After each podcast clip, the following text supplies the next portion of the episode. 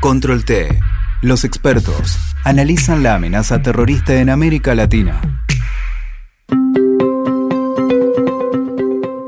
Bienvenidos a una nueva edición de Control T, un espacio del Congreso Judío Latinoamericano para analizar la amenaza terrorista en América Latina. En esta oportunidad tenemos el gusto de presentar a Emanuel Otolengui, un experto en terrorismo y referente de la Fundación para la Defensa de las Democracias. Bienvenido, Emanuel, es un orgullo tenerte con nosotros. Tenemos muchos temas para hablar con vos, que sos experto en terrorismo, porque lamentablemente hubo muchas novedades respecto de las actividades de Irán y Hezbollah en la región en los últimos meses. Primero, gracias por la oportunidad, un placer estar aquí en Buenos Aires la primera pregunta que queremos hacerte tiene que ver con el avión venezolano-iraní que ingresó a la Argentina a principios de junio. Al momento el avión permanece incautado en el aeropuerto de Ceiza porque está sujeto a un procedimiento de secuestro por parte de Estados Unidos. Sin embargo, toda la tripulación ya fue liberada. Hasta ahora no están claras las intenciones por las que llegó este avión. Algunos analistas hablaron de transferencia de tecnología militar, en referencia a las presuntas autopartes que trasladaba el avión, otros hablaron de tareas de inteligencia. ¿Cuál consideras vos que fue el motivo del ingreso del avión a la Argentina? Yo no tengo datos para, eh, eh, para confirmar eh, lo que se publicó en muchos, muchos lugares de prensa de transferencia tecnológica o del objetivo preciso de esta misión. Lo que está claro es que la misión, la llegada del avión y sus viajes precedentes no tienen las características de una eh, operación comercial como la presentan. No se trata de eh, una actividad comercial típica de cargueros por las anomalías que se notaron también en el caso específico del vuelo a Buenos Aires. Primero, porque eh, este avión que empezó sus operaciones como carguero de Conviasa, eh, Trasura es una subsidiaria de la empresa venezolana, eh, de que empezaron sus operaciones, la mayoría de los vuelos eh, fueron a destinaciones que tienen mucho más un sentido político que comercial, como eh, Moscú, Teherán claramente, pero también Myanmar, destinaciones en África Occidental y lo que se publicó, vuelos a Cuba y a Nicaragua. Segundo, eh, en la mayoría de los vuelos el avión se para durante días en cada una de sus destinaciones, lo que no es típico de operaciones comerciales. Y el régimen bolivariano de Venezuela eh, también lo, lo, confirmó públicamente diciendo que se trata de una empresa humanitaria. Sabemos de dos vuelos supuestamente humanitarios. El primero que llegó desde Belarus a Venezuela, ayudas humanitarias, y un eh, viaje a Managua, en Nicaragua, para recoger vacunas influenzales que Rusia entregó a Venezuela y que de nuevo tiene un sentido poco poco claro porque las vacunas se habrían podido entregar directamente a Caracas, no necesitaba pasar por Managua. Pero en cada uno de estos vuelos el avión se para unos días y la tercera anomalía que se notó también en el vuelo a Ciudad del Este eh, es que eh, el valor comercial de la carga eh, no llega a cobrar los gastos del vuelo mismo. El vuelo a Ciudad del Este llegó vacío para recoger cigarrillos. El vuelo que llegó a Buenos Aires llevó autopartes, pero se iba vacío. Entonces, de nuevo, no tiene un sentido comercial. Y por último, el tamaño de la tripulación y las características, digamos, profesionales de los tripulantes.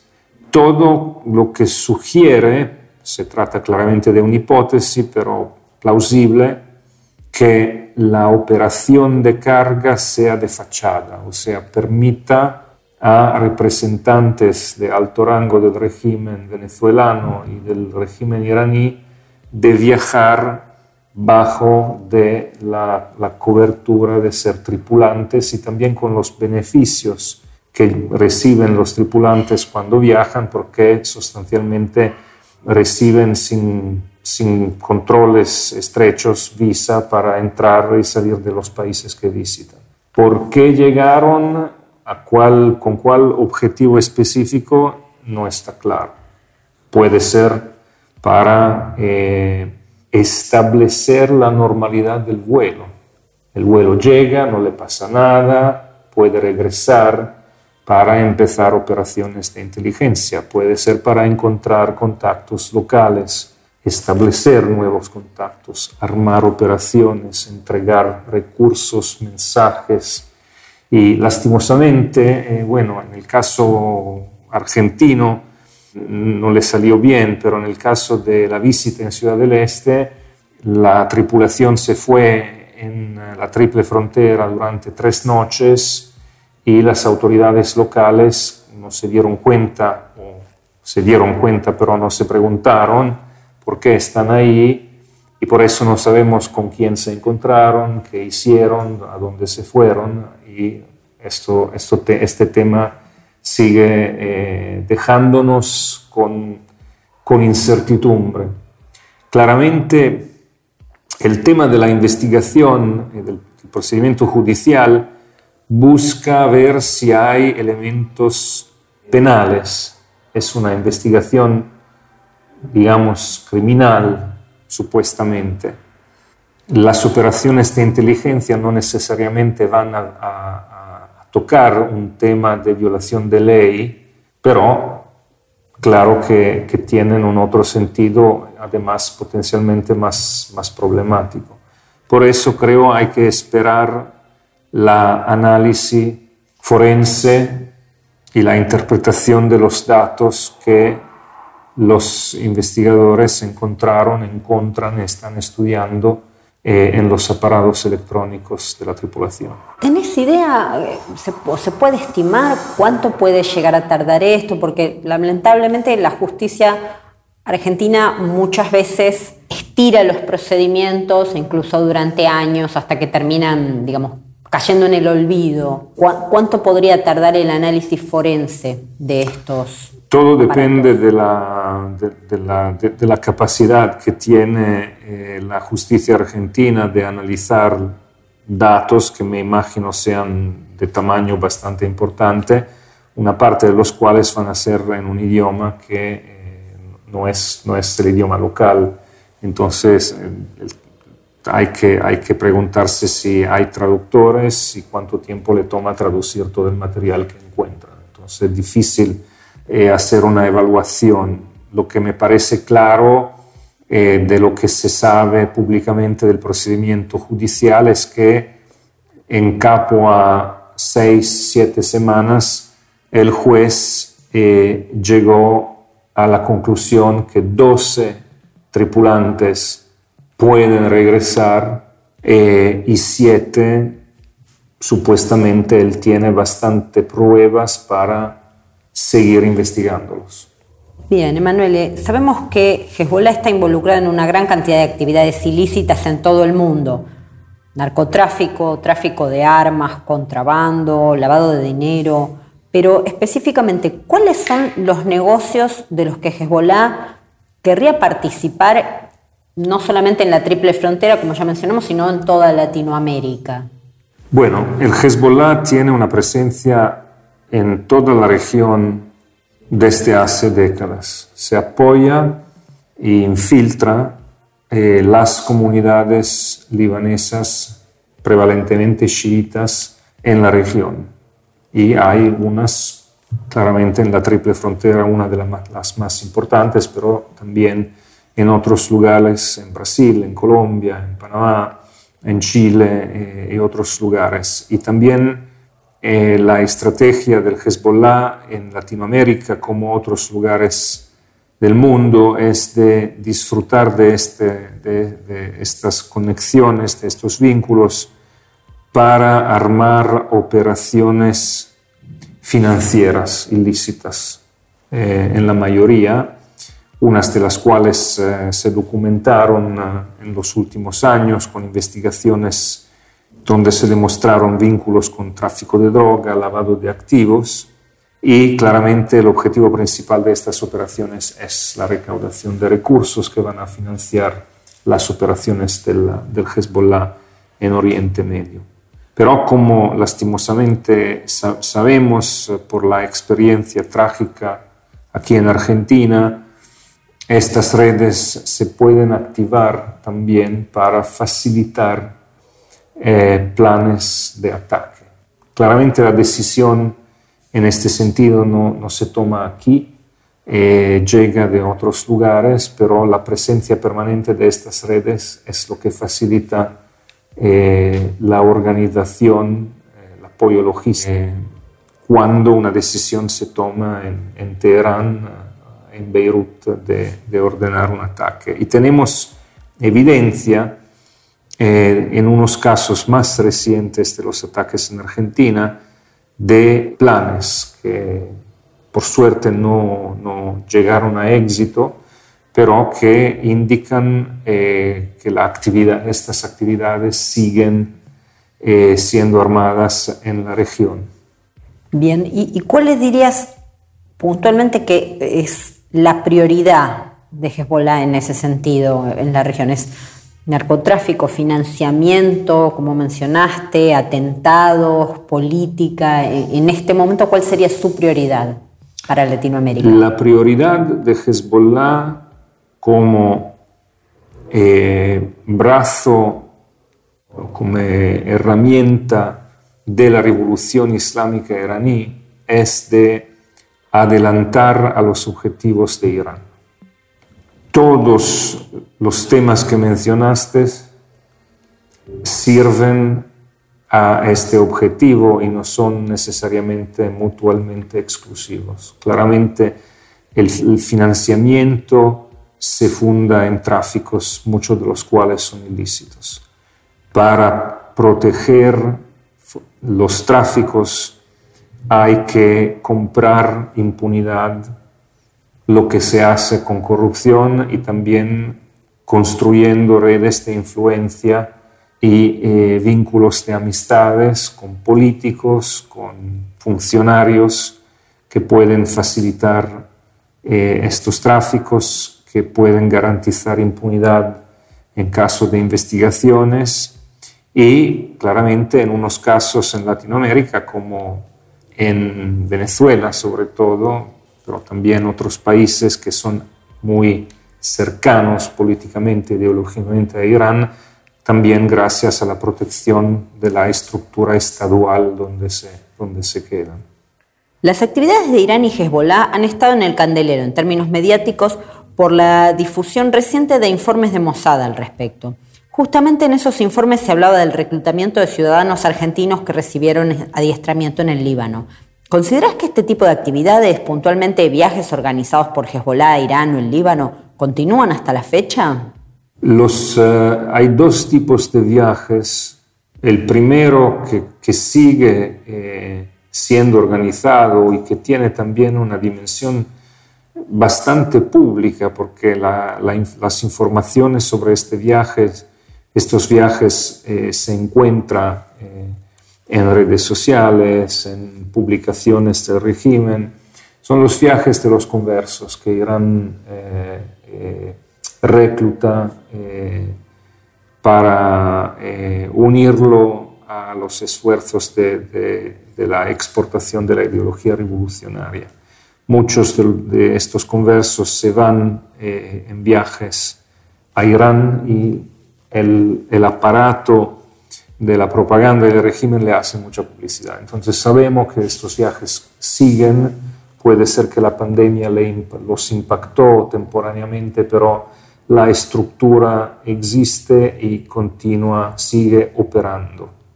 En el caso de viajes eh, que son más operacionales, de, eh, de eh, libaneses que, que viven aquí y que pueden ser reclutados, lo que sabemos eh, es que hay casos eh, de, eh, no, necesariamente en Latinoamérica, en otros lugares del mundo, donde se reclutaron libaneses para participar en planes de ataques o para actuarlos, y que en esos casos claramente había una componente de viaje para irse al Líbano recibiendo entrenamiento, claramente también para asegurarse el nivel de lealtad que tienen por la causa y para darle instrucciones y recursos. Pero son casos el, tamaño, el número de, casos conocidos es mucho más pequeño, porque se trata siempre de, un nivel operacional que es diferente de los casos de los viajes eh, que tienen el sentido más de propaganda. Entonces estamos hablando de, números pequeños que son letales claramente, pero es una medida diferente. La Argentina reconoció a Hezbollah como organización terrorista en 2019, algo que al día de hoy Brasil no ha hecho. Esto seguramente es un escollo a la hora de colaborar en la lucha contra sus actividades. ¿Cuál consideras que es el motivo? En el caso de Brasil, es eh, una excelente pregunta. Eh, no, está claro si el problema es ideológico, político o, digamos, falta de herramientas eh, legales para que se pueda concretizar una, decisión parecida. Tampoco en Chile, tampoco en Perú, países que tienen o que, tienen una, experiencia o problemas con esta amenaza. En Perú, sobre todo, la, llegada y el arresto de un agente de la eh, organización eh, de la Jihad Islámica de Hezbollah en 2014, debería, habría debido ser un señal fuerte para que el Perú eh, actualice su, su, legislación en tema de terrorismo.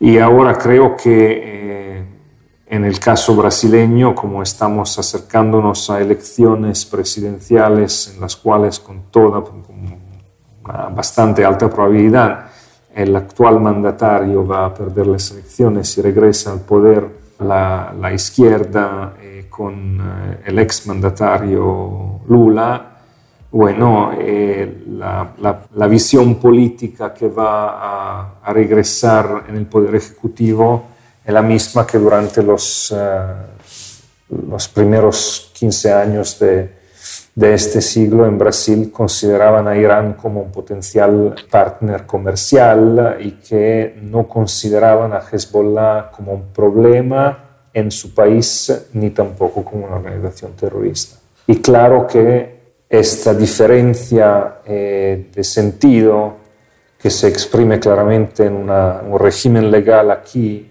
que no existe ahí, crea un problema de cooperación porque al, al, al final eh, los brasileños van a tratar de este tema cuando se enfrentan a casos que tienen un, un elemento criminal, como investigación criminal, pero no necesariamente como un tema de inteligencia y de terrorismo.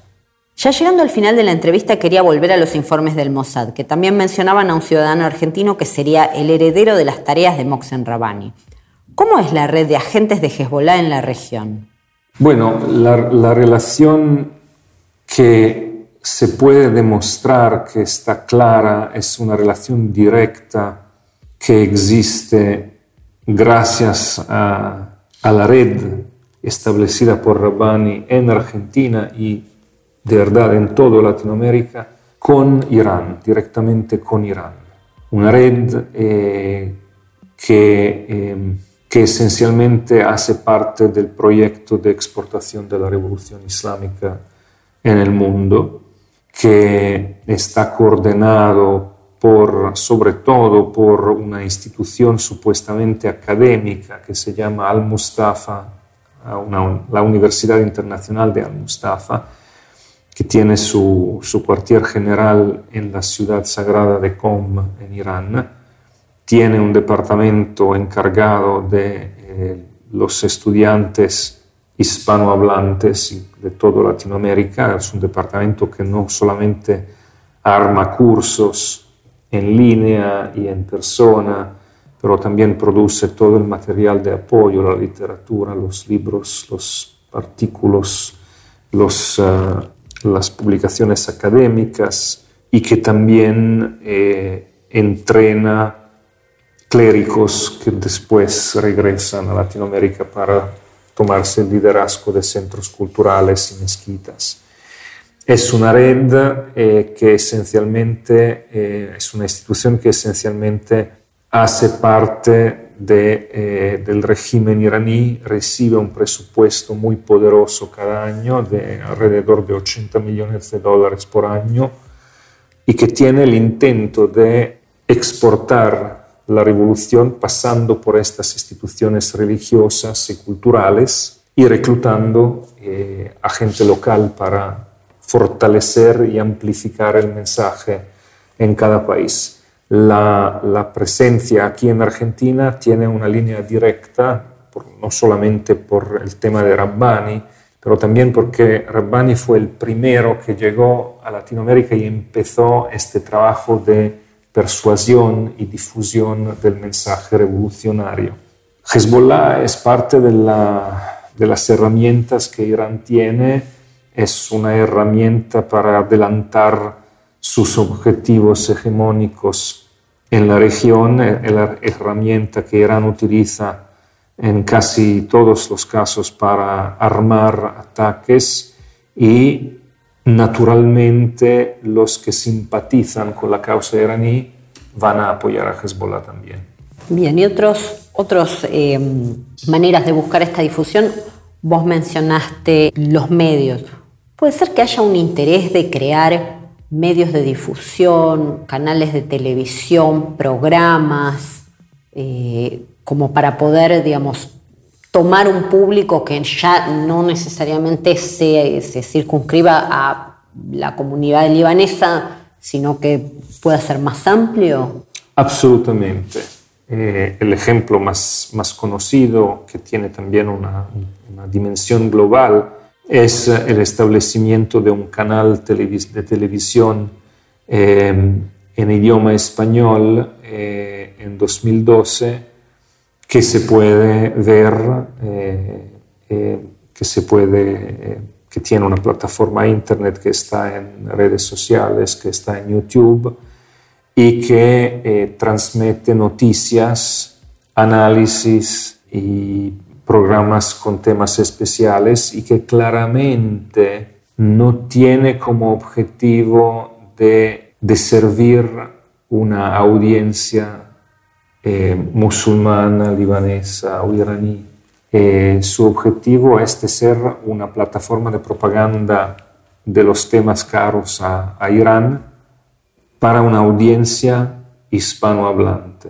Y por eso la mayoría de los temas que se tratan en, este, en esta plataforma y otras más pequeñas, más nacionales, digamos, que existen en Latinoamérica, son temas que no tienen mucho que ver con Irán o con Islam, son temas de, nueva, de noticias internacionales o, de, temas locales de política nacional de cada uno de los países o son temas sociales con el objetivo exactamente de hacer reclutamiento ideológico, de utilizar estos canales como herramienta de persuasión a temas que son importantes a, Irán y Hezbollah.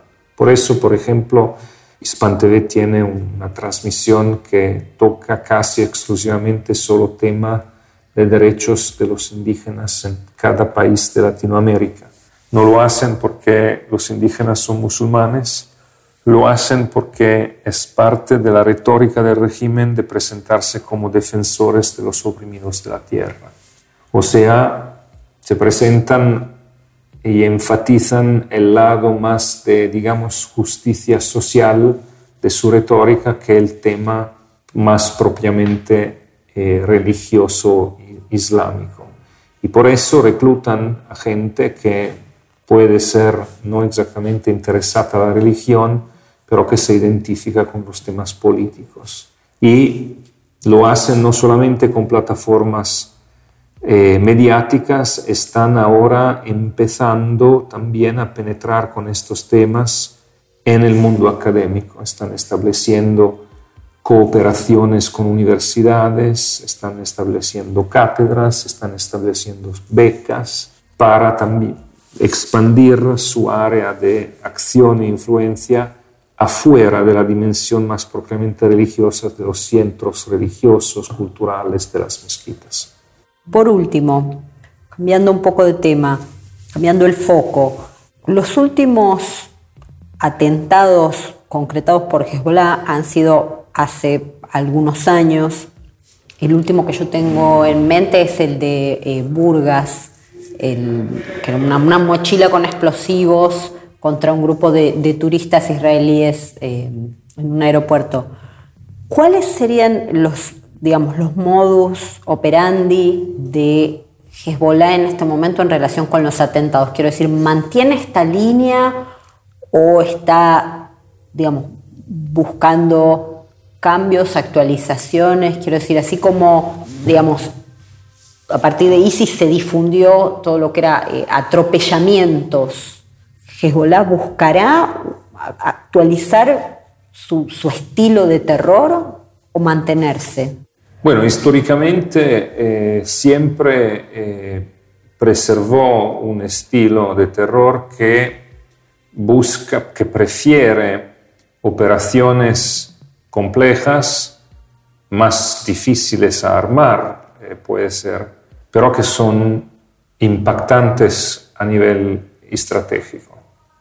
Una de las diferencias también que se ve en los procedimientos de reclutamiento de apoyadores, el proceso de radicalización que, se, identificó en los últimos años por todo lo que toca al, al, islamismo salafita, sunita, como el Estado Islámico, Al-Qaeda, pero sobre todo el Estado Islámico, fue de un proceso de radicalización muchas veces online, en línea, que, que dura muy poco tiempo, pocas semanas, con el resultado de ataques con un cuchillo a una parada de bus, que claramente pueden llevar a, a, víctimas, pero que son mucho menos impactantes de, por ejemplo, lo que, lo que trágicamente pasó aquí en, en Buenos Aires.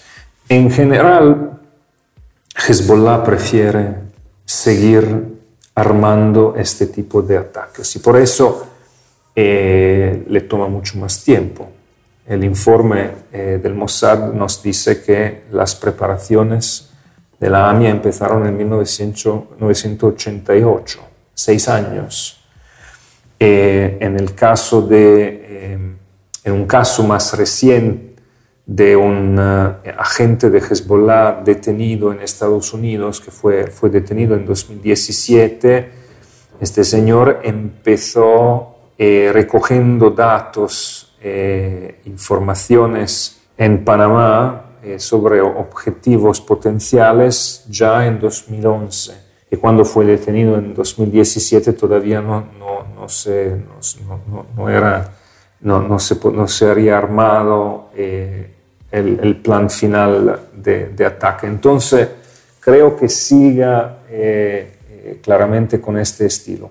Pero vimos dos cosas, eh, una cosa nueva, lo que es la decisión de subcontractar ataques en, en, casos recientes a extranjeros. Hezbollah tiene como Irán la urgencia de eh, producir un ataque exitoso eh, de venganza por el asesinato de Qasem Soleimani en eh, Irak en enero del 2020. Y por eso hay un caso menos en Colombia, donde claramente contrataron a locales para, para matar a hombres de negocio eh, ex diplomáticos israelíes y estadounidenses.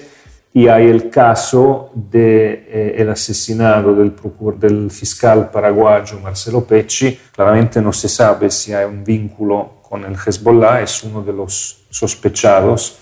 Y hay lo que ya sabemos claramente que se contrató a una rosca de criminales locales. Entonces puede ser que en este sentido hay un cambio, pero no lo sabemos todavía con claridad. Emanuele, te agradecemos muchísimo por tu tiempo, que hayas podido participar de esta entrevista y aportar tus conocimientos. Un gran placer, gracias. Control T, un podcast del Congreso Judío Latinoamericano.